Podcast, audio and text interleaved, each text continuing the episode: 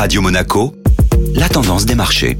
La tendance des marchés avec la Société Générale Private Banking. Bonjour Anna Rano. Bonjour. Quatrième séance de baisse d'affilée pour le CAC 40. L'indice parisien a terminé la journée d'hier une nouvelle fois en territoire négatif à 7299 points, perdant ainsi 0,13%.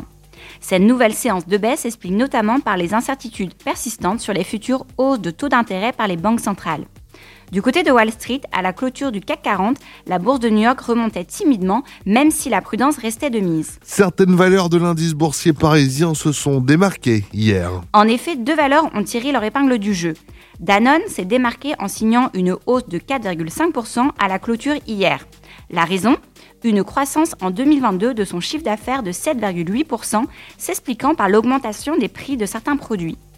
Le constructeur automobile Stellantis, deux ans après sa création, a quant à lui fait part d'une hausse record de son bénéfice opérationnel de 29%, permettant ainsi à l'action de gagner 2,4% sur la journée. Le groupe, né de la fusion de PSA et de Fiat Chrysler, a également annoncé un programme de rachat d'actions d'un montant de 1,2 milliard d'euros. Société Générale Private Banking Monaco vous a présenté la tendance des marchés.